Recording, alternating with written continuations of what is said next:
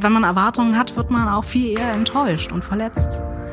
Ähm, wenn man versucht, so wenig Erwartungen wie möglich zu haben und Dinge, Menschen, Situationen einfach auf sich zukommen zu lassen, ist das schon wesentlich besser und man kann von sich ausgehen.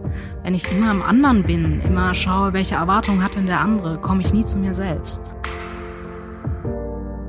Das Wort unorthodox bedeutet ungewöhnlich oder unkonventionell. Es beschreibt etwas, was nicht den üblichen Normen und Regeln entspricht oder anders gesagt, eigenwillig ist. Dies ist der Unangepasst Podcast, der Podcast übers Unorthodoxsein. Inspiriert ist dieser Podcast von der Geschichte der jungen Esti aus der neuen Netflix Original Serie Unorthodox, die aus der Enge einer streng jüdisch-orthodoxen Gemeinschaft in New York ausbricht. Auf der Suche nach sich selbst lässt sie alles zurück und macht sich auf den Weg nach Berlin, um dort ihr wahres Ich zu entdecken. Dabei wird sie von der Vergangenheit eingeholt. In diesem Podcast treffe ich mich mit Menschen, die ebenfalls unangepasst, unmöglich, ungeniert, unaufhaltsam, undefinierbar, ungesehen, unnachgiebig, ja, unorthodox sind. Sie alle haben sich an einem Punkt ihres Lebens gefragt, wer sie wirklich sind und kommen nun dieser Person immer näher. Wir zeichnen diesen Weg nach, begleiten ihre Reise. Wir wollen wissen, was sie gewonnen, vielleicht auch verloren haben und zeigen, wer sie jetzt sind. Zu sehen gibt es Unorthodox, inspiriert vom gleichnamigen Bestsellerroman von Deborah Feldman, ab dem 26. März auf Netflix. Zu hören gibt es alle Podcast-Folgen ab jetzt. Mein Name ist Matze Hiescher. Schön, dass du da bist. Wer bist du? Um, ähm, mein Name ist Josefa Nereus, ich bin 33 und ich arbeite als Sexworker. Was mich darüber hinaus ausmacht, ist ein ganz, ganz starker Drang, Neues zu wissen und neues Wissen zu erlangen. Ich bin unheimlich interessiert an Menschen, wie sie sich so verhalten und jetzt nicht unbedingt so, was sie so im Alltag machen oder im Job, sondern was sie wirklich bewegt und, und, und umtreibt und vor allem, wie man sie auch bewegen kann und berühren kann. Das ähm, finde ich unheimlich spannend. Und ja, das, ich glaube, das macht mich tatsächlich im Kern aus. Wenn ich dir das Wort ungeniert sage, was ist so das Erste, was dir in deiner Biografie einfällt zu diesem Wort? Ein Moment, ein Augenblick. Mir fällt eine Küche ein, in der ich saß vor, ich glaube, circa sieben Jahren. Oh Gott, das ist schon ein bisschen her, ja, vor sieben Jahren circa. Ähm, da saß ich mit einer Kollegin in ihrer Küche und wir hatten vorher einen Workshop gemacht und ich war damals noch recht neu in der Sexarbeit und sie meinte, naja, ist der Ruf erst ruiniert, lebt es sich ganz ungeniert. Und zum ersten Mal habe ich das wirklich so gefühlt und also durch und durch, ja, das stimmt. Also jetzt ist ja dein Ruf ruiniert, also jetzt als Sexworker, jetzt kannst du eigentlich machen und bringen, was auch immer du willst. Also ist doch völlig egal. Also was, was will man denn sonst noch sagen? So nach dem Motto. Und ich habe das ja auch vorher auch schon mitbekommen, irgendwie, naja, Gott, ja, mein Ruf war dann irgendwie ruiniert, weil ich ja Sex hatte, wie ich mir vorstellte, mit Menschen, auf die ich Lust hatte. Und eigentlich war es immer befreiend. Also ungeniert sein heißt für dich Befreiung eigentlich. Ja, es ist das Ablegen von, von Scham, von Hemmungen, von den Überlegungen, was denken andere. Und eigentlich etwas sehr, sehr Schönes. Auch etwas, was ein bisschen angsteinflößend ist. Aber wenn man sich überwunden hat, dann ist es echt, es, es ist toll. Also ich würde sagen, zur Küche kommen wir noch. ich ich würde, äh, ich habe nicht herausgefunden, du bist in Niedersachsen groß geworden, aber wo in Niedersachsen? Äh, in Hammünden. Hammünden, wo ist das? Das ist zwischen Göttingen und Kassel. Das ist so ein kleines verschlafenes Nest. Und wie kann ich mir das so vorstellen? Also wie, wie war das da aufzuwachsen? Oh, fürchterlich. Vielleicht kennst du das Weserlied? Nein. Also es gibt so einen, wo Werra und Fulda sich küssen, sie ihre Namen büßen müssen und dort entsteht ja, weiter kriege ich es nicht. Dann entsteht der Weserfluss quasi. Ähm, es ist an sich sehr, sehr idyllisch mit viel Wäldern, äh, sehr viel Fachwerk. Ähm, das ist eine Stadt, die dem, dem Krieg nicht so zum Opfer gefallen ist. Also sehr, sehr viele alte Gebäude. Und das alles ist halt auch sehr überschaubar. Also großartig andere Sachen gibt's da auch nicht. Ich kann mich erinnern, als ich 17 war, hat das letzte Kino zugemacht. Und ja, man hatte da nicht so sonderlich viel zu tun. Und Was hast du gemacht? Also wie, wie, wie hast du deine Zeit verbracht? Mm, ja, gute Frage. Ich habe Fotos damals tatsächlich schon äh, sehr viel und gerne gemacht und war gern halt draußen dann unterwegs. Also gerade im Sommer hat sich das wirklich angeboten, konnte zehn Minuten mit dem Rad fahren und war dann irgendwo auf irgendwelchen Feldern. Das war tatsächlich schön. Das war, das war angenehm. Aber sonst habe ich es als sehr, sehr klein empfunden tatsächlich und sehr eng auch. Was hast du fotografiert? Damals habe ich sehr gerne Klodeckel fotografiert und Toiletten. What? Okay, Ich weiß auch erzählen. Sie mehr. Ich weiß auch nicht, das hat irgendwie angefangen und irgendwie fand ich das einfach spannend und interessant und später war das irgendwie immer was, woran ich mich irgendwie erinnern konnte. Da du ja eine Sexworkerin bist, oder sagst du Sex, du sagst Sexworker, du sagst Mhm. nicht in, ne? Ähm, müssen wir natürlich über Sex reden. Und ich habe mich natürlich gefragt, wie du aufgeklärt wurdest. Bei mir war es die Bravo. Ja, die hat auf jeden Fall einen großen Teil dazu beigetragen, zu meiner Aufklärung. Also ich wurde ja zu Hause sehr rudimentär aufgeklärt. Ja, du hast da einen Körper, ja, da ist deine Scheide und später irgendwann, also nach meinem ersten Mal, es gibt Kondome und naja, das war's dann eigentlich auch. Also so, Aber gab es so ein richtiges äh, Mama-Tochter-Gespräch hinsetzen Nee. und Nee, nicht wirklich. Nee.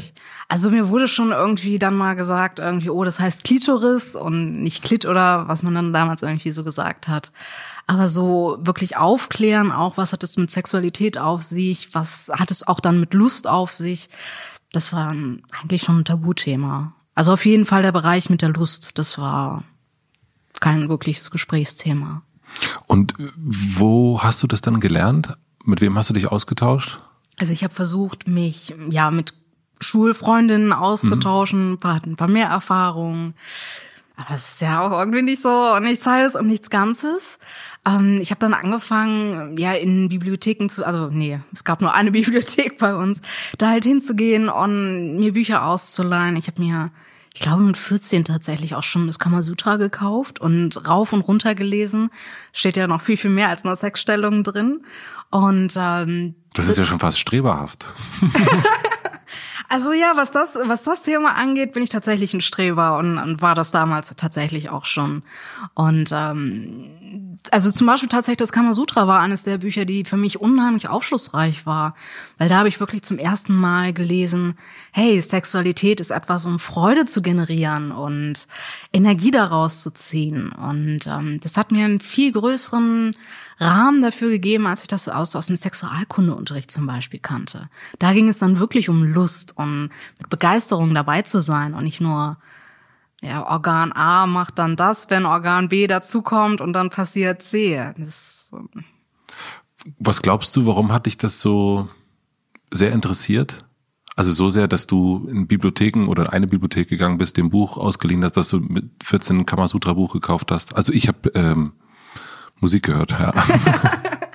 ich kann es gar nicht so genau sagen. Es war einfach irgendwie da. Und es fühlte sich richtig an. Und ich habe das auch nie so als streberhaft zum Beispiel empfunden. Ich weiß, andere haben das wieder mir so wieder gespiegelt und auch so, oh, muss jetzt schon wieder mit dem Thema anfangen. Ja, ja, das habe ich häufiger gehört, aber irgendwie, ich fand es einfach spannend und ich vielleicht wusste ich damals schon irgendwo intuitiv, dass das auch ein Schlüssel ist, um Menschen nahe zu kommen. Also näher, als wir das oftmals so im Alltag schaffen. Und darf ich dich nach deinem ersten Mal fragen? Ja, klar. wann, wann hattest du das? Das hatte ich mit 14 und Direkt mit Kamasutra angefangen? nee, nicht direkt. Ähm, wir waren damals, so ein Jahr waren wir, glaube ich, schon zusammen. Und ich hatte unheimlich Angst davor, weil mir alle Menschen gesagt haben, ja, danach ändert sich alles und ja, irgendwie, irgendwas sollte dann auf einmal passieren mit mir. Und ich wusste gar nicht, ja, was soll denn da passieren? Um Gottes Willen, was, was kommt denn dann?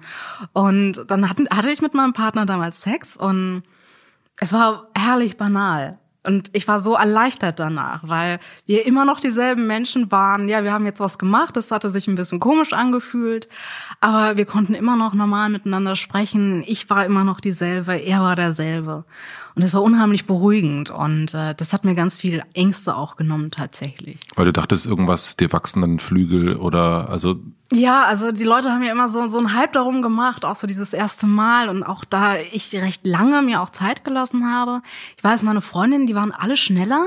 Mhm. mit ihren Partnern äh, beim, beim Sex als, als ich. Da habe ich mich auch irgendwie so gefragt, so, halt, Moment, du interessierst dich so für das Thema, aber gleichzeitig ziehst du das so hinaus. Und ähm, aber am Ende war das auch okay so, dass es halt so, so war, wie es halt gelaufen ist. Und ich war erleichtert, dass es eben nicht auf einmal irgendwas, ein Schlüssel sich umgedreht hat in meinem Schritt und irgendwas Neues passiert ist. Und hast du dann direkt darüber gesprochen? Also warst du schon immer so offen sprechend darüber? Mm, in einem kleinen Kreis, also in dem vertrauten Kreis, da habe ich tatsächlich dann auch offen darüber gesprochen. Hier, ich hatte, ich hatte gestern Sex und so und so hat sich das angefühlt und dann habe ich an das und das gedacht und Gott kennt ihr das auch und dann ja so, da haben wir auf jeden Fall auch darüber gesprochen. Das also bei mir ist es vollkommen Mm, muss ich sagen, fremd, so vom, vom, vom Wunsch. Ähm, aber weil du das erst schon gesagt hast, hättest du dir das gewünscht, dass du mit deiner Mutter darüber anders reden hättest können? Mm, also es wäre natürlich schön gewesen, also gerade auch für die spätere Entwicklung, wenn meine Mutter da auch einen Bezug zu hätte ich weiß nicht, ob ich mir das zwingend gewünscht hätte, dass ich mit ihr über dieses Thema so offen hätte sprechen können. Ich weiß auch nicht, ob sie mir da wirklich auch weiter oder wirklich hätte weiterhelfen können. Ähm, aber ich wäre froh gewesen, überhaupt jemanden zu haben, der mehr Erfahrung hat als wir so als Teenies. Ähm, das hätte ich mir auf jeden Fall gewünscht. Du hast selber über dich mal gesagt, dass du eine, dass du keine konforme Persönlichkeit bist. Woran hast du das das erste Mal gemerkt? Mm. Also auch in Bezug auf deine Sexualität? Da habe ich es recht früh schon gemerkt. Also wie gesagt, als ich zum Beispiel recht lange gebraucht habe, um mich einem anderen Menschen auch so zu öffnen, um mich dermaßen auch hingeben zu können. Ähm, aber auch überhaupt, also überhaupt dieses Interesse keiner meiner Freunde. Also klar, die haben die Bravo gelesen, die waren vielleicht auch mal mit in der Bücherei, die Bravo von drei Wochen irgendwie lesen. Aber weiter haben die sich mit diesem Thema nicht beschäftigt und hatten da auch kein Interesse dran. Und ich kenne auch niemanden aus der damaligen Zeit, der so fasziniert für dieses Thema war. Und da war mir schon schnell klar, okay, das ist jetzt nicht besonders üblich. Und so diese üblichen Dinge, Schule irgendwie und weiß ich nicht, Fahrräder oder sowas, das hat mich nicht so interessiert. Und da war schon klar, okay, es geht schon auch in eine andere Richtung. Mit der Zeit, also als ich dann die, meine erste Beziehung mit dem ersten Mal sich beendet war, habe ich dann natürlich auch gemerkt, okay, ich habe da eine andere Herangehensweise. Ich mache das, was die Jungs auch machen. Für mich wird das zwar anders bewertet, aber inwiefern? Naja, also ich sollte auf meinen Ruf aufpassen, habe ich dann dann gehört und ach, das kannst du nicht so machen wie die Jungs und musst ja auf dich aufpassen und nicht, dass die denken, dass du dass du eine Schlampe bist am Ende und ähm, da habe ich mich immer gefragt, aber hey, Hänschen macht genau dasselbe. Warum ist denn das was anderes, nur weil er einen Penis hat? Also, das habe ich damals schon nicht so richtig verstanden. Ich glaube, aber das kommt auch so ein bisschen von, äh, wie man aufgewachsen ist, vermutlich, oder? Also, wenn es darum geht, was, was könnten die Nachbarn sagen, in Anführungsstrichen, dann ist das so drin und dann hat man auch, ja. glaube ich, ein bisschen Angst davor. Warum war es dir egal, was andere sagen? Mm, also, völlig egal war es mir nicht, aber ich wusste immer, naja, für mich fühlt sich das richtig an. Und es gab schon einen Konflikt zwischen dem, okay, die anderen sehen das irgendwie nicht ganz so. Aber ich hatte nie den Zweifel, dass ich für mich richtig liege. Ich habe mich nur gefragt, warum ist denn das immer so alles so schwer? Warum verstehen die das denn nicht? Aber ich wusste für mich, nee, das, das, ist, das ist richtig, was ich empfinde dazu. Hast du das von zu Hause mitbekommen? Also das ist ja eine Art Vertrauen, was gar nicht so einfach herzustellen ist. Nee, mitbekommen habe ich das auch nicht. Das das war tatsächlich einfach da. Und ist es auf dem Thema auf jeden Fall bis heute. Und heute habe ich es auch gelernt, das auch daraus mehr zu kultivieren. Also es war auch nicht so, dass ich dieses Selbstbewusstsein auf anderen Gebieten damals auch hatte. Es war komischer oder aus irgendeinem Grund halt auf diesem einen Gebiet tatsächlich nur.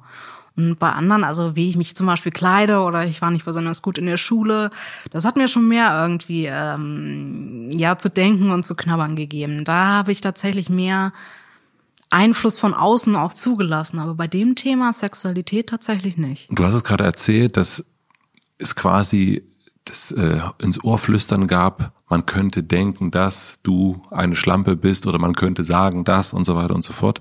Hm, das ist ja sehr hätte, könnte. Mhm. Ähm, ist es denn auch passiert? Also ist es dann, hat dir denn jemand ins Gesicht oh, ja. gesagt?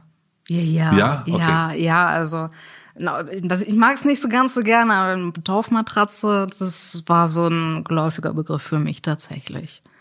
Also das ist tatsächlich eingetreten. Ich habe da auch meistens nicht so ein Hehl draus gemacht. Und wenn mir jemand gefiel, dann bin ich auf denjenigen zugegangen und habe ein Gespräch gesucht und geguckt, was sich daraus entwickelt und habe da auch selten wirklich so geschaut irgendwie, oh, dass das keiner mitkriegt oder so. Hielt ich irgendwie nicht für nötig.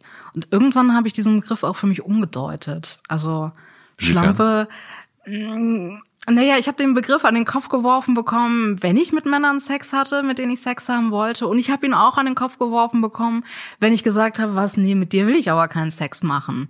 Und irgendwann hat sich für mich rauskristallisiert, ne, das ist ein Begriff für Frauen anscheinend, die selbstbestimmt sagen, nee, mit dir will ich und mit dir nicht. Und für mich ist heute tatsächlich der Begriff, genauso wie Hure, ich suche mir das halt selber aus. Und das trifft natürlich immer wieder auch auf, auf Grenzen von anderen Menschen. Wir stellen ja dann die promiske Frau gerne als die da, die mit jedem Sex hat. Und ja, dann weise ich natürlich Menschen ab, die diesem Irrglauben auch verfallen. Und dann bin ich ja halt in deren Augen auch die Schlampe, obwohl ich mich nicht hingebe. Wurdest du mehr von Frauen oder eher von Männern verschlammt? mm, insgesamt glaube ich doch ein Ticken mehr von, von Frauen. Ah. Aber von Männern auch. Also bei Männern tatsächlich eher, wenn ich gesagt habe, mm, mm, nicht so, wie du dir das vorstellst. Ähm, bei Frauen aber tatsächlich, um es zu bewerten, was ich dort eigentlich tue. Wie war das dann zu Hause? Ist das dahin gedrungen? Also ist das sowas, wenn dann eine Dorfmatratze ist, ähm, in Anführungsstrichen, oder so bezeichnet wird, trägt sich sowas bis nach Hause? Mm, ich weiß gar nicht, ob meine Mutter das über den Weg erfahren hat, aber meine Mutter hat irgendwann auch schon mitbekommen, dass ich da schon andere äh, Entscheidungen treffe, als das wohl andere Menschen tun. Und was hat sie gesagt dazu? Also hat sie dich darauf angesprochen? Also direkt äh, dazu gesprochen haben wir nie, aber es kam mal so der ein oder andere Kommentar, irgendwie, ich sollte mir das doch mal überlegen und wo sei ich denn schon wieder so lange gewesen und so durch die Blume, aber wirklich offen kommuniziert haben wir das nie. Du bist dann aber nach Hamburg gezogen. Mhm. War das für dich klar, dass du da weg musst? Also hatte ja. das, äh, also du hast erst schon gesagt, eine Enge, die, wann hast du das so gemerkt, dass es dir da zu eng wird? Vielleicht so mit zehn. Schon so früh. Ja? Ja, also mir fiel ja schon auf, okay, man kann hier nicht viele Dinge tun. Ähm, das Bildungs- oder Kulturangebot war beschränkt. Ähm, außer wirklich rausgehen und Natur angucken und alte Gebäude gab's halt wirklich nichts. und, oder diese, diese, diese Dampffahrten, die gab's dann auch noch. Mhm. Ähm, aber das war, das war mir schon klar, dass ich für mein Leben auch andere Dinge will. Also ich wusste damals zum Beispiel auch schon, dass ich gerne was mit Kameras machen würde. Und naja, dann gibt es in so einem Nest halt auch nicht viele mhm. Möglichkeiten. Und das, das war mir früh klar, dass ich da weg möchte und ein anderes Leben führen möchte. Was hat deine Mutter gedacht, was du mal werden könntest? Oder was hat sie sich gewünscht? Meine Mutter hat sich gewünscht, dass ich Ärztin werde und die Lepra heile. Okay. ja, das Bild hatte ich lange Zeit auch im Kopf. Ich war ein großer Fan des Films Ben Hur. Da geht's ja auch um, um die Aussätzigen. Und irgendwie habe ich mich, habe ich mir so gedacht, als ich das gesehen habe, nee, da würdest du irgendwie gerne was tun. Irgendwie würdest du den Menschen gerne helfen, eben nicht diese Ausgestoßenen zu sein. Darf ich dich nochmal fragen? Wir reden die ganze Zeit, oder wir haben da von deiner Mutter geredet, was mit deinem Vater ist?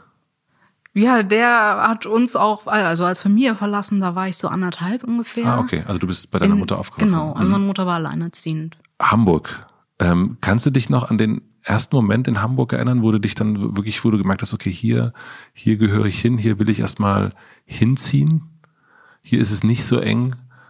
Ja, das war tatsächlich ähm, während einer Reise, ich weiß gar nicht, wie alt ich damals war, 15, 16 ähm, mit einer Freundin hierher. Und dann haben wir in den Sommerferien, ich glaube, zwei Wochen hier verbracht. Mhm. Und es war einfach toll, das Stadtbild zu sehen. Bunte Menschen. Also da, wo ich herkomme, da gab es noch eine Familie mit dunkler Haut. Und naja, sonst äh, war das dann halt so ungefähr. Und ich wusste einfach, okay, hier gibt's viel mehr bunte Menschen. Hier gibt's Leute, die stylen sich ganz bunt und auffällig und das war mir schon klar, hier werde ich eher irgendwie heimisch. Und es war ab da auch tatsächlich immer ein Wunsch von mir, nach Hamburg zu ziehen. Und wann bist du dann hingezogen? Dann bin ich mit Anfang 20, also ich bin von der Schule erst nach Göttingen gezogen. Mhm. Schon mal eine größere Stadt. Schon mal super, ja.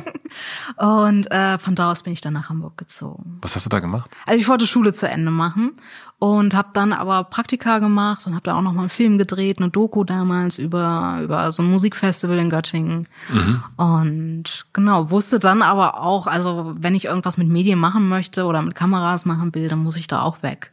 Dann bleibt nur ja, Hamburg oder Köln. Berlin fand ich nicht ganz so schön und naja, dann schlug mein Herz für Hamburg und dann musste es Hamburg sein. Wie waren dann so die ersten Nächte in Hamburg? Ich frage natürlich mit Intention. Also sie waren überraschend langweilig. Also die allerersten Nächte. In Hamburg, langweilig ja, die Nächte. Ja, weil ich kannte Aber die sind niemanden. doch besonders, man sagt doch, die Hamburger Nächte sind lang. Ja, also Oder waren das dann- die Kreuzberger? Entschuldigung. Vielleicht auch beides.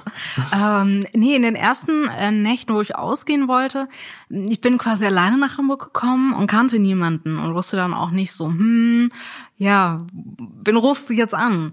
Naja, sollte jetzt auch kein Hindernis sein.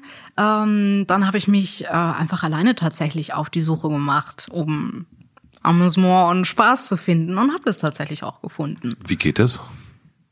Naja, man geht einfach alleine irgendwo hin. Also ich habe mir dann raus oder also Empfehlungen äh, geholt. Ja, wo würdest du hingehen? Was was fändest du spannend? Und dann habe ich das einfach mal abgeklappert. Ich weiß noch, damals gab es das Hafenklang. Das war damals tatsächlich noch in Altona. Und dann bin ich halt einfach dahin gegangen und ja, habe geschaut, was was passiert und was was die Nacht so bringt. Und an sich strahle ich, glaube ich, was Offenes aus und Menschen können leicht mit mir ins Gespräch kommen. Und ja, so hat das dann auch ganz gut funktioniert. Gibt es Momente, wo du schüchtern bist? Ja, ich bin eigentlich zutiefst schüchtern. Okay. Manchmal kann ich es aber einfach rauskehren. Und da war ich dann später sehr froh, als ich durch die Sexarbeit auch gezwungen wurde, das auch für mich klarer zu benennen. Und so ist Josefa zum Beispiel diejenige oder der Teil in mir, der das einfach mal sagen kann, hey, ist scheiß drauf, mach einfach. Und ähm, dann gibt's halt noch den anderen Teil, der halt so dieses Schüchterne ist und oh mein Gott, oh Hilfe. Ähm, und das kann sich so ein bisschen, beides hatten, haben ja Vorteile und in verschiedenen Situationen kann ich dann das eine für mich hervorkramen und oder das andere, je nachdem, wie ich es wirklich brauche. Und hat die Schüchterne auch einen Namen? Ja, den möchte ich aber nicht sagen. Aber es ist spannend, dass du das, also oder wirklich bemerkenswert, dass du äh, das so äh, an- und ausscheiden kannst. Und ich finde auch gerade, wenn man so aus so einem kleinen Kaff kommt und in so eine große Stadt geht und sagt, jetzt gehe ich einfach mal in den Hafenklang, ich kenne den, kenne den Laden auch.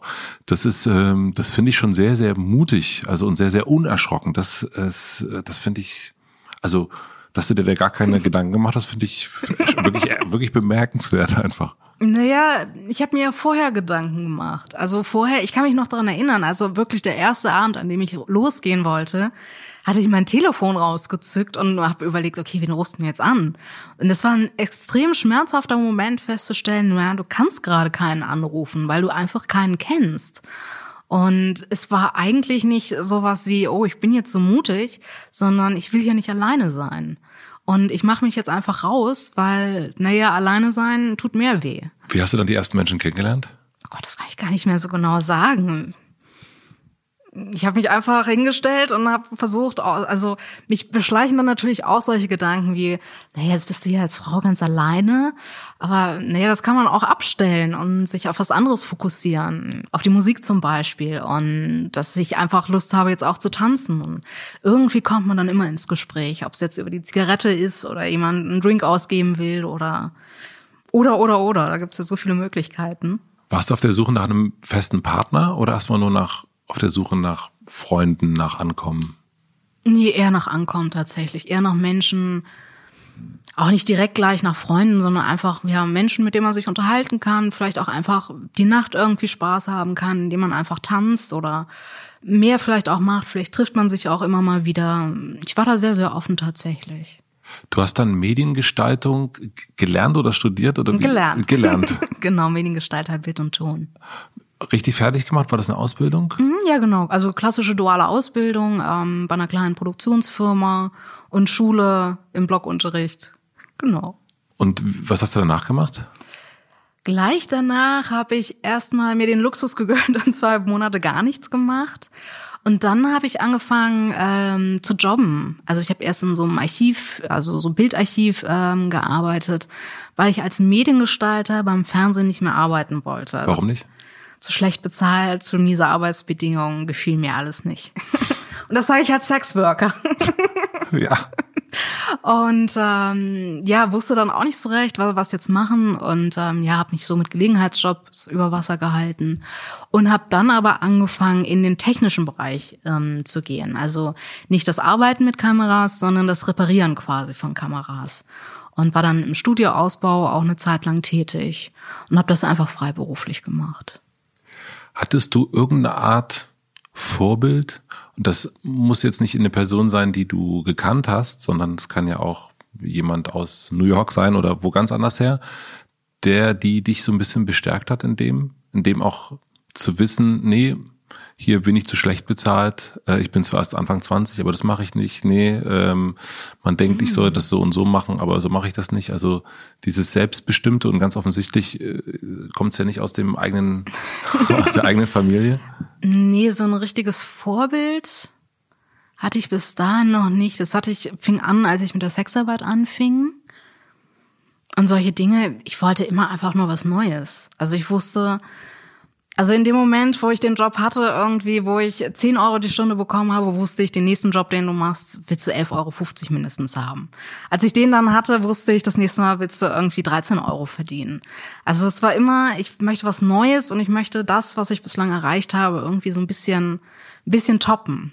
Ich bin eigentlich sehr auf der Suche rauszufinden, wo ist eigentlich wirklich die Grenze? Wo ist das, was ich wirklich nicht mehr erreichen kann? Kannst du mir das näher erklären?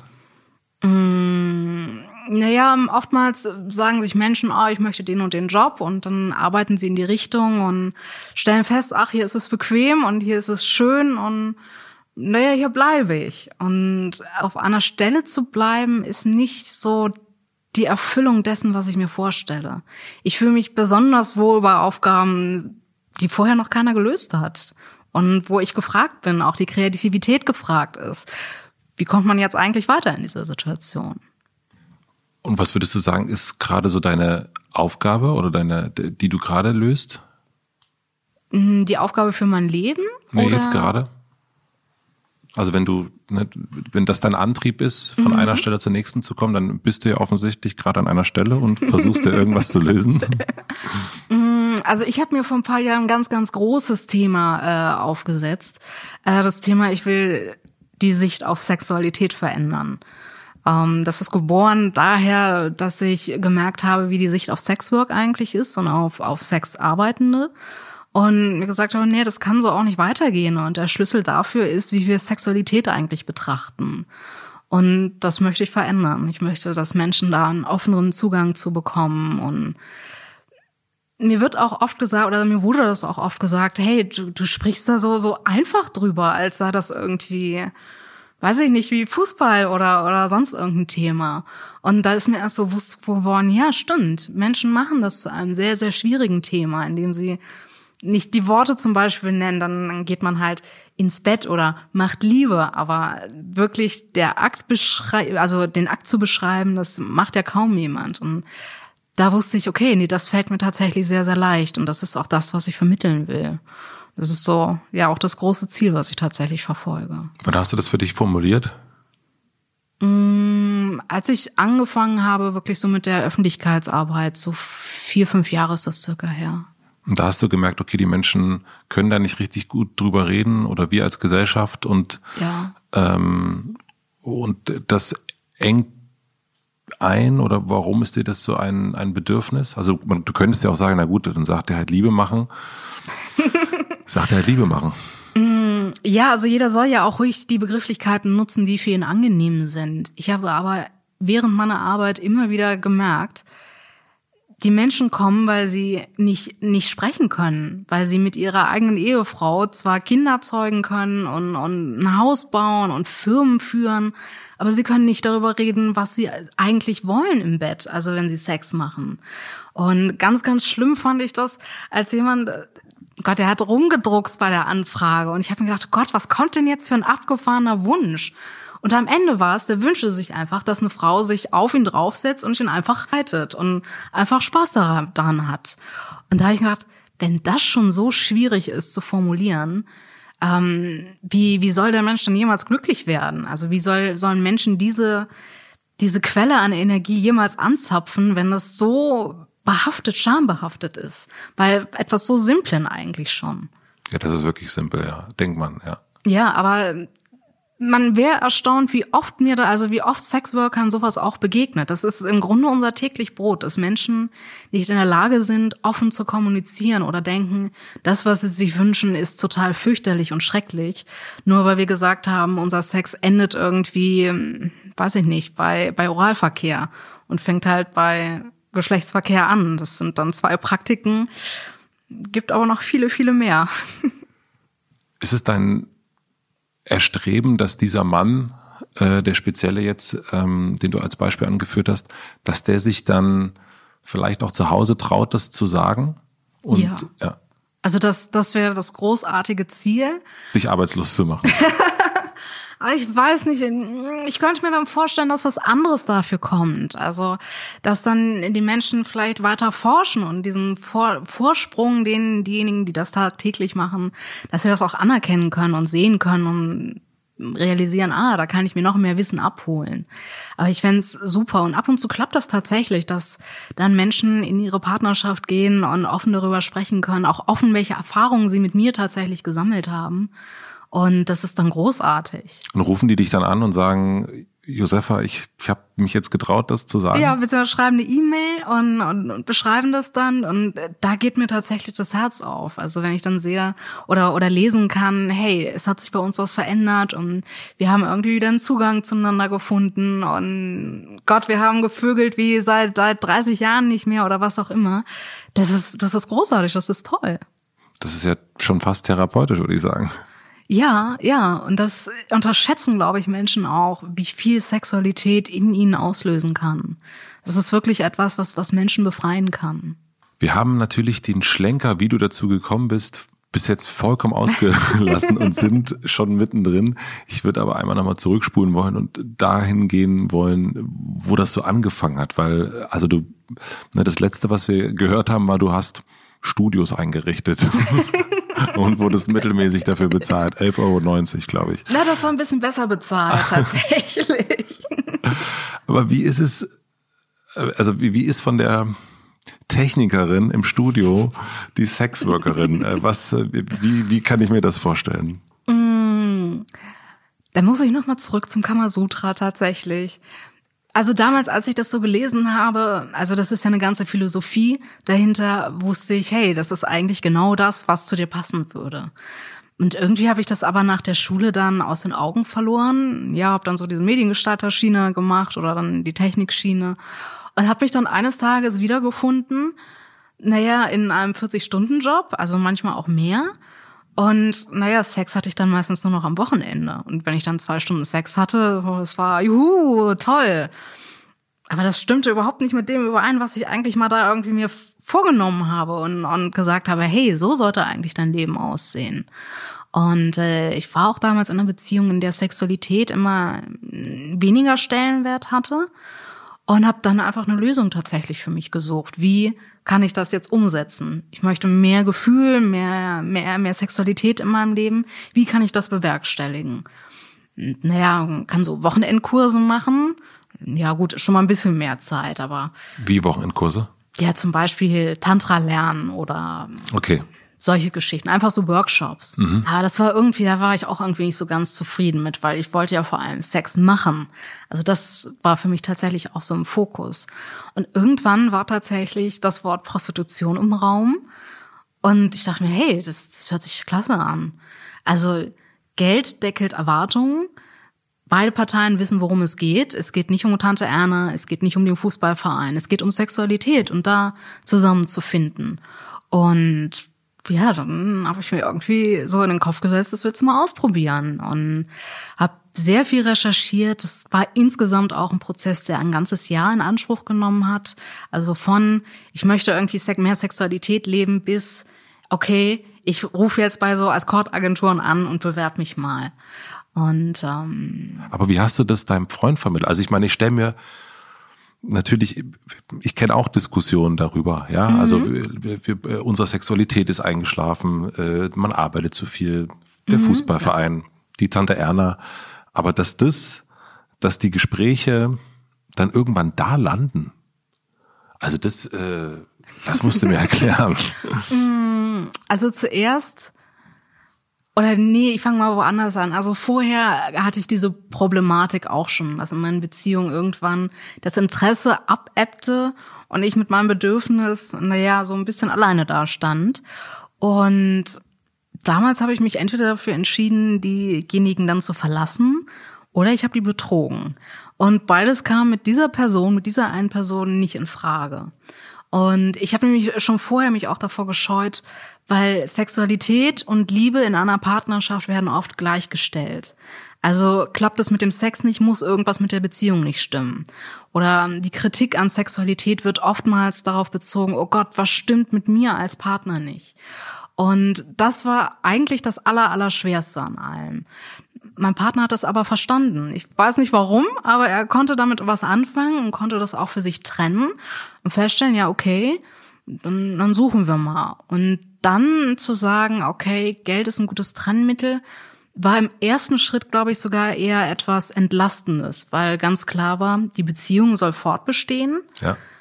Aber nur dieser sexuelle Part, also das ist quasi das, was ich outsourcen will. Und das hat es auch für ihn, glaube ich, sehr, sehr klar gemacht. Und dann war das nicht mehr so dieses Riesenthema.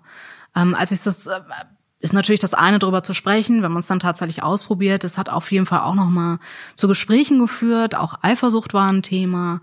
Ähm, gleichzeitig habe ich natürlich auch meinem Partner zugestanden, du kannst auch Sex mit anderen Menschen machen. Da mussten wir uns auch erstmal dran ausprobieren. Aber es hat gut funktioniert und wir haben vor allem in der Zeit gelernt, offen miteinander zu kommunizieren, ohne gleich einen persönlichen Angriff darin zu sehen oder einen Angriff auf unsere Beziehung. Das hat das auf jeden Fall sehr gestärkt nochmal. Was würdest du sagen, hat euch am meisten dabei geholfen, dass das geht? Dass es eben, dass er verstanden hat, es geht nicht um ihn, sondern es geht um dich und du ja im Grunde dann auch in dem Moment, wenn er sagt, okay, dann darf ich aber auch. Was hat euch da geholfen? Wirklich offen, einfach ganz offen zu kommunizieren. Mir geht's hier um Sex und ich mag dich, ich liebe dich, aber mir fehlt dieses eine und auch einfach im Kontakt bleiben. Also ich schmück jetzt keine Details aus, aber so grob irgendwie zu sagen, hey, das war jetzt gerade ein total tolles Treffen und ich bin total euphorisch gerade und es hat mir super viel, viel gegeben. Und ähm, das war's. Also wirklich einfach offen kommunizieren und nicht alles gleich persönlich nehmen. Seid ihr noch zusammen? Ja. Ja. Wie lange jetzt? ähm, elf Jahre. Du hast erst schon erzählt, dass du ein Jahr im Grunde hin und her äh, recherchiert hast, bis du dann zum ersten Mal einen Escort angerufen hast. Habe ich das richtig mhm. gehört? Genau. Nimm mich da mal mit in dem Moment. also erstmal, ich habe ich hab erstmal habe ich hingeschrieben und ähm, das kam so, ich habe natürlich recherchiert, wo sind denn so Arbeitsräume für Prostituierte? Und dann wusste ich ja, es gibt die Straße, es gibt Puffs und Escortagenturen. Und mehr Zugriff auf mehr Informationen habe ich damals tatsächlich nicht gefunden. Straße, naja, ich hatte schon noch Angst, dass da mein Chef vielleicht vorbeikommt und mich sieht, kam nicht in Frage. Im Puff habe ich mich nicht getraut. Mhm. Na, Escortagentur, versuchen wir das. Und dann habe ich mir einfach drei rausgesucht und äh, die angeschrieben. Also wir hatten dann da so einen Fragebogen, den habe ich ausgefüllt. Und dann hat mich eine zurückgerufen und meinte so, ja, hört sich ganz sympathisch soweit an, kurz gesprochen und dann haben wir einen Termin abgemacht in einem Hotel und da bin ich dann hingegangen und wir haben uns drei Stunden unterhalten und es war sehr vieles also ich hatte natürlich auch meine Vorurteile und sie hat sehr auch irgendwie darauf geachtet, irgendwie mir einen realistischen Einblick tatsächlich auch zu geben, was Kunden angeht, was von mir erwartet wird, ähm, wie ich mich eigentlich optimalerweise selbst aufstelle, um diesen Job auch gut machen zu können. Und das war sehr, sehr hilfreich auf jeden Fall. Danach habe ich gesagt, ja, lass uns das weitermachen. Was hat sie dich gefragt? Mm, sie hat schon auch gefragt, welchen Bezug ich so zur Sexualität habe, was ich mir für Dinge vorstellen kann, was ich mir nicht gut vorstellen kann. Und auch so ein bisschen in die Richtung irgendwie, ja, nicht unbedingt zu fragen, aber mich schon in die Richtung zu stoßen, was will ich eigentlich und kann ich meine eigenen Grenzen eigentlich auch aufführen und aufzeigen. Also eine Klarheit über dich selber ja, zu haben. Ja, ja. Also zumindestens, was ich mit mir und meinem Körper mache. Was hast du sie gefragt? Was von mir erwartet wird. Das, ähm, das war eine ganz, ganz große Frage und ihre Antwort wird, äh, das ist egal, was, was Menschen von dir erwarten. Es kommt drauf an, was, was du bereit bist zu geben. Das fand ich auch sehr, sehr wichtig, tatsächlich. Ist das jetzt so ein Mantra für dich? Schon, ja. Ja. Ja. Also ich sehe es nicht. Also ich habe, ja, warum sollte ich Dinge tun, nur weil sie, weil sie erwartet werden? Wenn ich jetzt erwarte, bring mir Kuchen, also wäre ja schön, aber machst du nicht. Und wenn man Erwartungen hat, wird man auch viel eher enttäuscht und verletzt. Ähm, wenn man versucht, so wenig Erwartungen wie möglich zu haben und Dinge, Menschen, Situationen einfach auf sich zukommen zu lassen, ist das schon wesentlich besser und man kann von sich ausgehen. Wenn ich immer im anderen bin, immer schaue, welche Erwartungen hat denn der andere, komme ich nie zu mir selbst.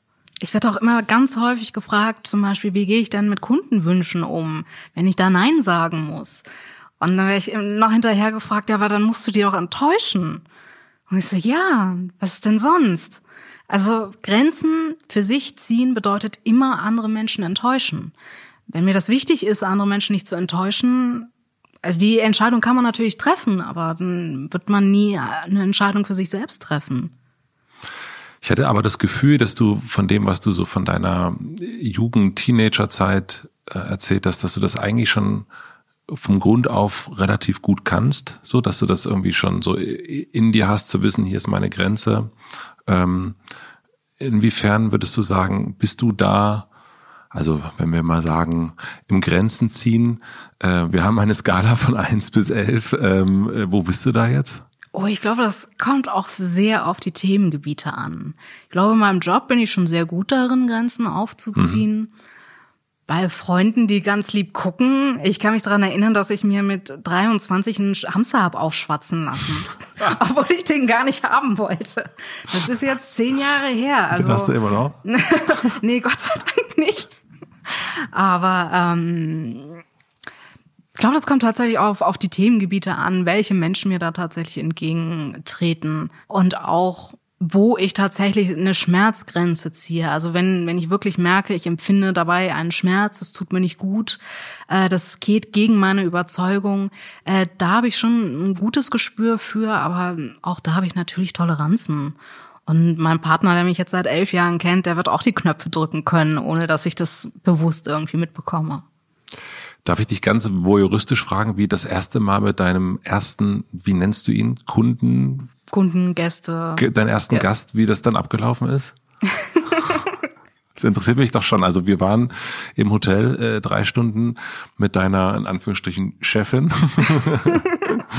ja, dann, also von dort aus dauert es noch ein bisschen. Dann wurden erstmal so Fotos geschossen und eine Setcard erstellt. War dein Gesicht dann zu sehen? Ja, das ist, also das war mir auch von Anfang an wichtig, weil ich mir gedacht habe, okay, ja, Lügen haben kurze Beine, verheimlichen kann man solche Sachen nicht auf ewig.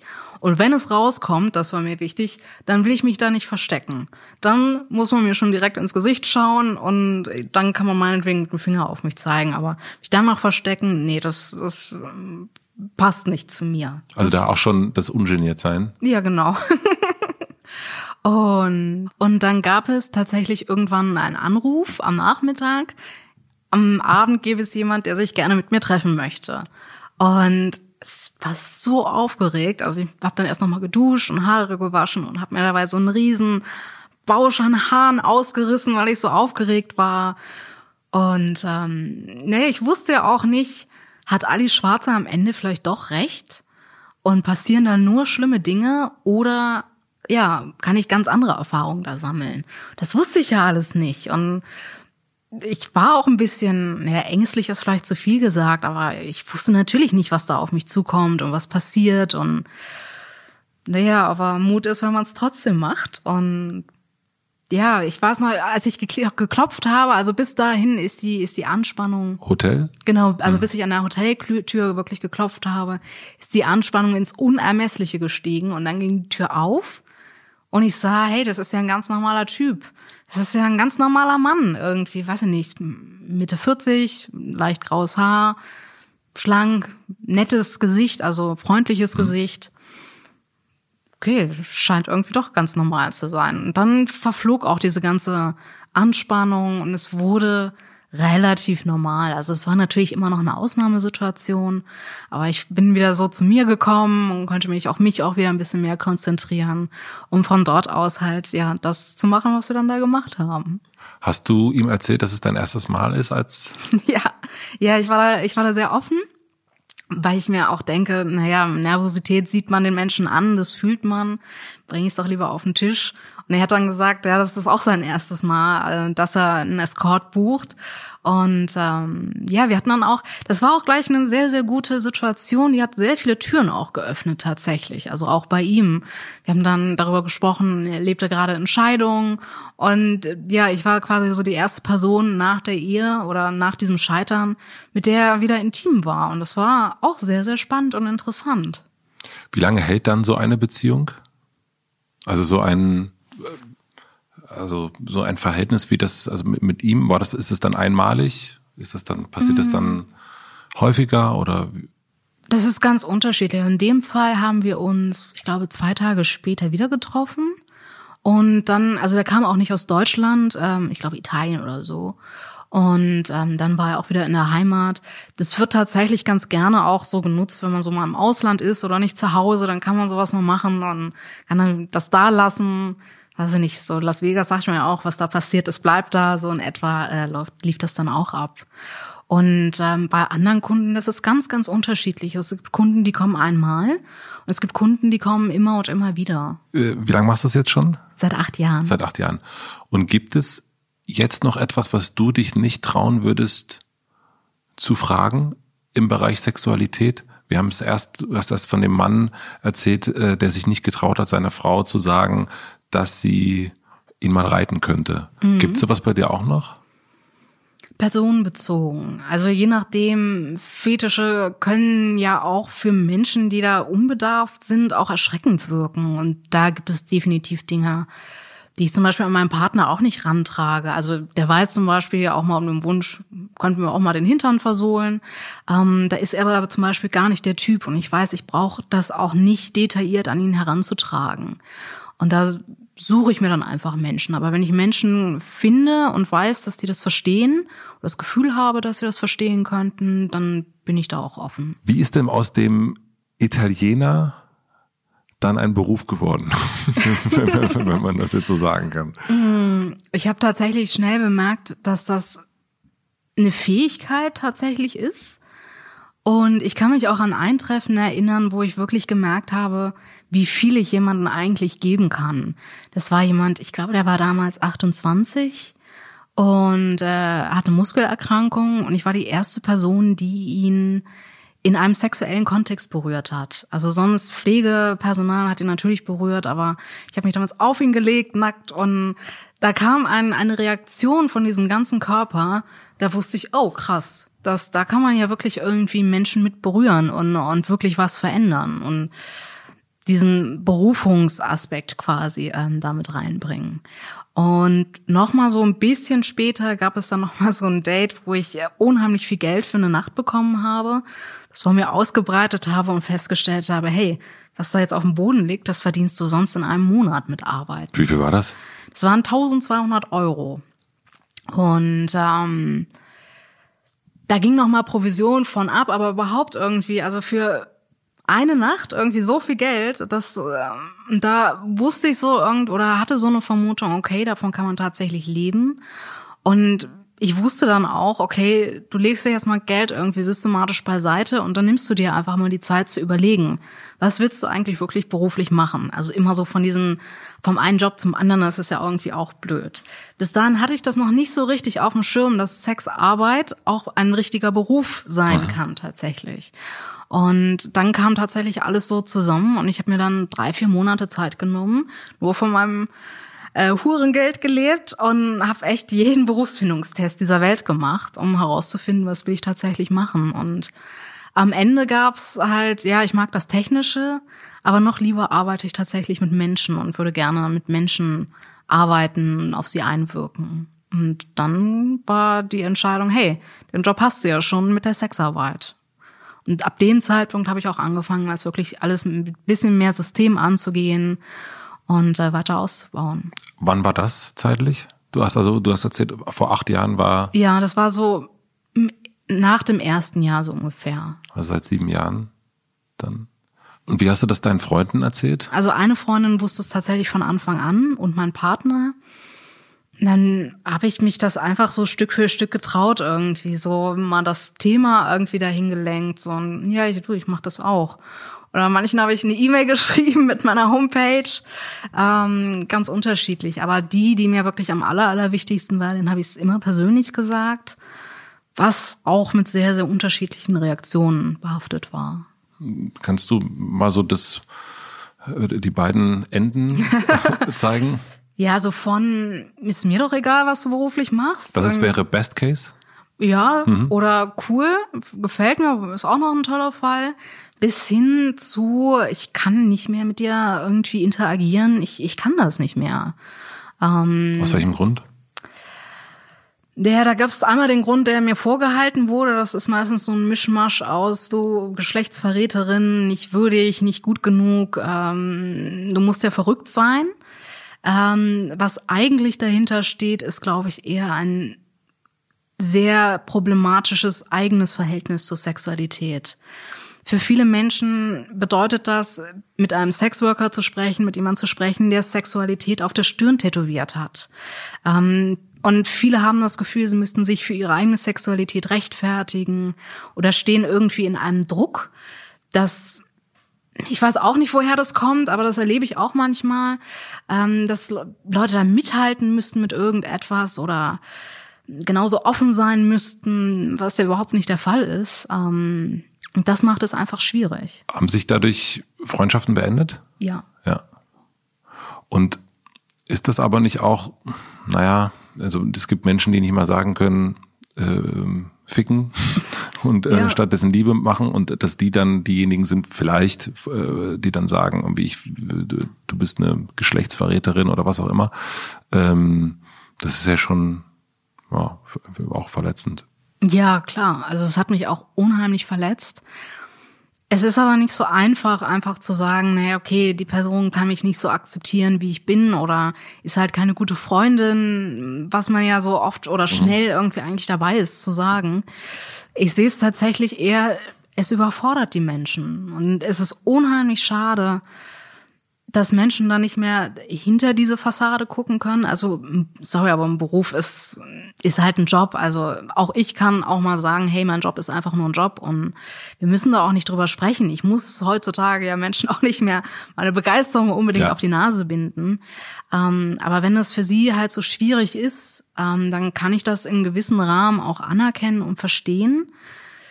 Es kommt aber sehr auch so drauf an, wie die halt tatsächlich reagiert haben. Also mich als Geschlechtsverräterin zu bezeichnen, das hat schon sehr gesessen. Auch so in die Schiene, ich bin irgendwie wohl nicht so ganz richtig im Kopf. Das war sehr, sehr verletzend. Gerade so von Menschen.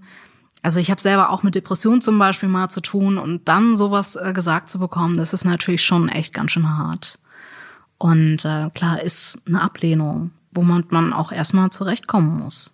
Was hat dir geholfen in der Zeit, also in der, wenn du Ablehnung bekommen hast, ähm, das nicht, dich nicht verunsichern zu lassen?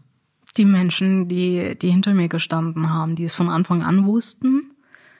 Und einfach zu wissen, hey, die verstehen das, die haben das bis hierhin verstanden und den Rest werden sie irgendwie auch mit verstehen. Und einfach so dieses Gefühl, ich bin nicht völlig allein damit.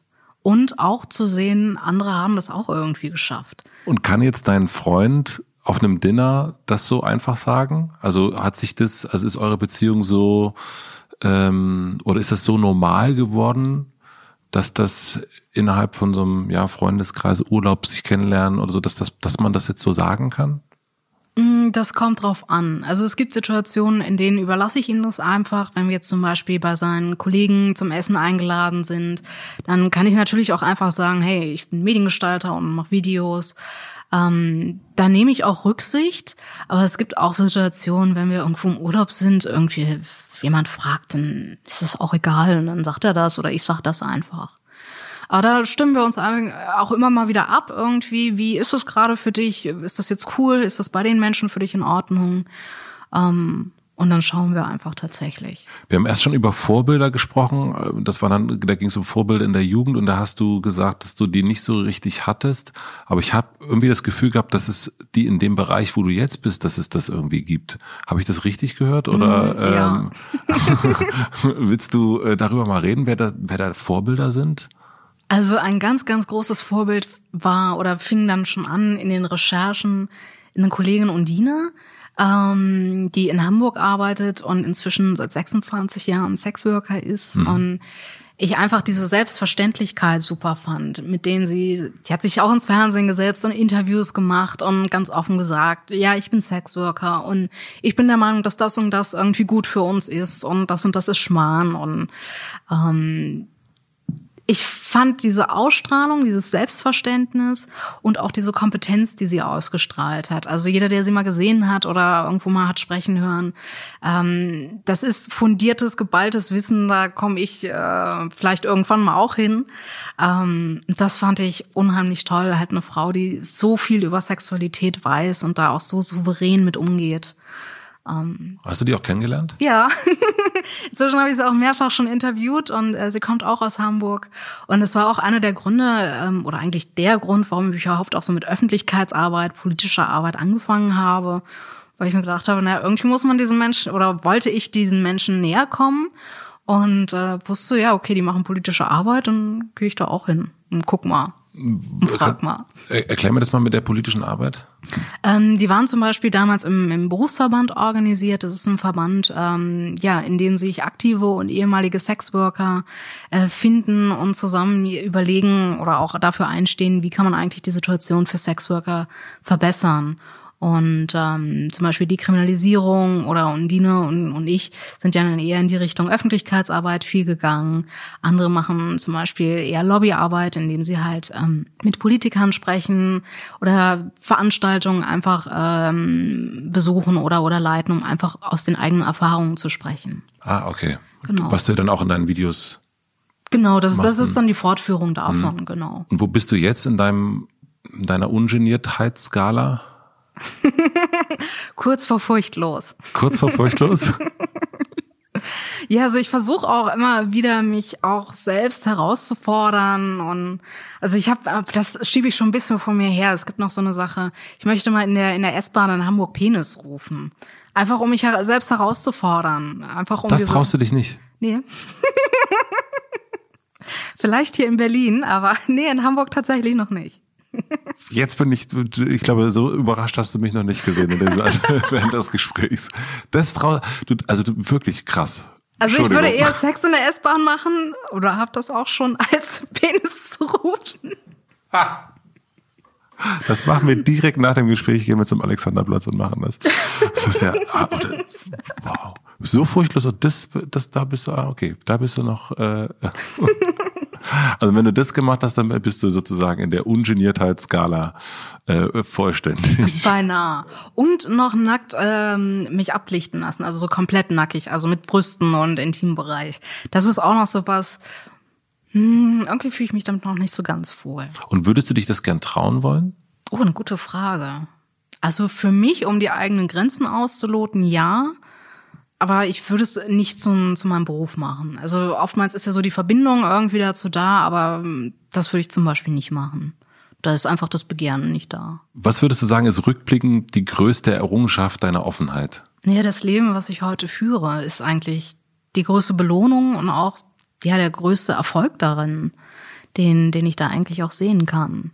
Ohne diese Offenheit äh, würde ich ein ganz anderes Leben führen. Dann hätte ich immer noch diese 40-Stunden-Woche und am Wochenende, wenn ich Glück habe, vielleicht zwei Stunden Sex. Und heute bin ich umgeben von Menschen, die auch diese Leidenschaft teilen, die das sogar nachvollziehen können, mich darin bestärken. Und ich habe eine realistische Chance, das tatsächlich zu erreichen, was ich mir alles vorgenommen habe. Und ja, das ist, das ist eine große Belohnung, eine große Errungenschaft, ja. Wir haben erst über die Etappenziele gesprochen. Und jetzt hast du schon angedeutet, äh, Lebensziel. Gibt es sowas für dich formulierter? Also es wirkte erst auch so, ähm, dass es irgendwie noch so ein eher so ein, so ein größeres Bild gibt. Mm, also ich will eine Koryphäe auf meinem Gebiet werden, ja. Wie das andere dann irgendwie bewerten und beurteilen, was ich dann da tatsächlich abliefere, das ist eine andere Sache. Aber ich möchte für mich äh, schon den Deep Throat bis zur Perfektion beherrschen. Oder ja, ähnliche Dinge. also auch so in, in, in dem Bereich BDSM zum Beispiel, da gibt es unheimlich viel zu lernen. Hypnose finde ich, also erotische Hypnose finde ich unheimlich spannend. Also, gibt schon auch noch einige äh, Themengebiete und Bücher, die ich da wälzen kann, auf jeden Fall. Aber das ist eine Koryphäe in dem Sinne einer mh, hm, Praxis. Ja, genau. Ich würde das über die Praxis definieren. Es gab irgendwann mal so ein Buch, die 10.000, also 10.000 Stunden um ich weiß gar nicht, wie, wie hieß das denn? Äh, das heißt äh, Blink. Man braucht 10.000 Stunden, um ähm, also um etwas perfekt zu können. Ja, genau, ja, genau. Also man braucht diese 10.000 Stunden Übung, genau. zum Beispiel auf dem Klavier, um wirklich ein Virtuose zu werden. Und das nehme ich mir auch so vor. Und, Und wie viele Stunden hast du schon? Ich weiß es nicht aktuell, aber ich habe so vor anderthalb Jahren mal nachgerechnet, da waren es so circa dreieinhalbtausend Stunden. Also ich habe noch einiges vor mir. Und wie viel sind es in der Woche jetzt? In dieser Woche? Oder hm, ganz allgemein? So allgemein, du hast ja den, den, äh, die zwei Stunden waren ja für dich, schaue ich traurig nach unten, äh, waren ja für dich viel zu wenig. Ähm, wie viel ist es jetzt? Mm, das kommt drauf an, aber doch sechs bis zehn Stunden könnte das hinkommen. Im Kundenkontakt? Ja, also Und? wirklich ganz direkt. Also da ist noch nicht mein, mein eigenes Masturbationsverhalten mit ein, hm. eingerechnet, aber so mit, mit Kunden zusammen, ja, ganz direkt. Und in deiner Beziehung? Da findet Sexualität in der Form tatsächlich nicht statt oder sehr selten nur. Wir haben zum Beispiel dafür aber sehr innige Tantra-Rituale, also indem wir uns streicheln und ähm, auch so ein bisschen mit Sprache arbeiten. Das machen wir sehr regelmäßig. Inzwischen, also einmal die Woche, einmal alle zwei Wochen. Ja, so zwei bis viermal im Monat circa. Soweit so normal, also das ist doch beruhigend. ähm, vielen, vielen herzlichen Dank schon mal. Ich äh, fand es sehr, sehr spannend, äh, dass du mir mal so deinen Weg und deine Reise zeigst und ich bin auch total gespannt, ob du irgendwann die Koryphäe wirst, die du, die du gerne sein möchtest. Aber es ist auf jeden Fall für einen äh, Jungen aus Ostdeutschland ähm, schon mal sehr schön, wirklich zu merken, wie offen du darüber reden kannst. Und auch, ich merke auch selber, wie befreiend das ist, mit jemandem so offen über Sex zu reden. Also von daher, das wirkt auf jeden Fall schon mal. Also vielen herzlichen Dank. Und ich würde zum Schluss ähm, dich bitten, eine Sprachnachricht äh, zu schicken, mhm. nämlich an dich in die Zukunft. Mhm. Und du kannst dir überlegen, ob in zehn Jahren oder 20 Jahren oder wann auch immer. Und ich würde mich freuen, wenn du dir eine Sprachnachricht schicken würdest, die eine Minute lang ist. Und ich würde auf die Uhr gucken. Hast du darauf Lust zum Ende? Mm, ja, ja, Lust habe ich auf jeden Fall. Mal gucken, ob mir auch was, was, was Gescheites einfällt. Also ich drücke jetzt mal auf den Knopf und der geht jetzt los. Hallo Josefa mit 40 oder 50 vielleicht. Du wirst mit Sicherheit großartig sein und klasse. Und ich habe keinen Zweifel daran, dass du den Weg, den du bis hierher gegangen bist, astrein hinter dich gebracht hast und so viel tolle Sachen mitgenommen hast. Ich bin, glaube ich, jetzt schon total neugierig auf dich. Obwohl ich gar nicht weiß, wie du tatsächlich aussiehst. Aber in meiner Fantasie bist du offen und, und warmherzig und bist einfach nur noch viel, viel weiter darin gewachsen, Menschen ein gutes Gefühl zu geben und dir das auch wieder zurückzunehmen. Ich weiß gar nicht, was ich dir wünschen soll. Ich wünsche dir einfach nur weiterhin, dass du das tust, was du für richtig hältst. Und ich freue mich, zu dir zu werden. Mach einfach weiter so und behalte die Menschen um dich herum weiter so warm in deinem Herzen. Okay, soweit. Also Josefa, mach's gut. Wir sehen uns. Vielen Dank, dass ihr zugehört habt. Alle sieben Folgen dieser Podcast-Serie könnt ihr jetzt überall hören, wo es Podcasts gibt. Es gibt Gespräche mit Sophie Passmann, Riccardo Simonetti, Deborah Feldmann, Laura Gehlhaar, Enissa Amani, Esra Karakaya und Josefa Nereus. Ich freue mich, wenn ihr euren Freunden davon erzählt. Und natürlich solltet ihr unbedingt Unorthodox auf Netflix ansehen. Die Geschichte von Esti und ihrer Reise ist eine ganz, ganz besondere Beim Anschauen der Serie habe ich gemerkt, dass sie auch viel, viel mehr mit mir zu tun hat, als ich ursprünglich dachte. Ich bin sehr gespannt, wie es euch damit geht. Die vier Episoden von Unorthodox könnt ihr euch ab dem 26. März ansehen. Natürlich auf Netflix. Unangepasst ist eine Produktion von Podstars und mit Vergnügen. Redaktion Anni Hofmann und Anni Malessa. Schnitt Jo Bischofberger. Support Kia Hampel und Zora Neumann. Und ich bin Matze Hirscher. Vielen herzlichen Dank.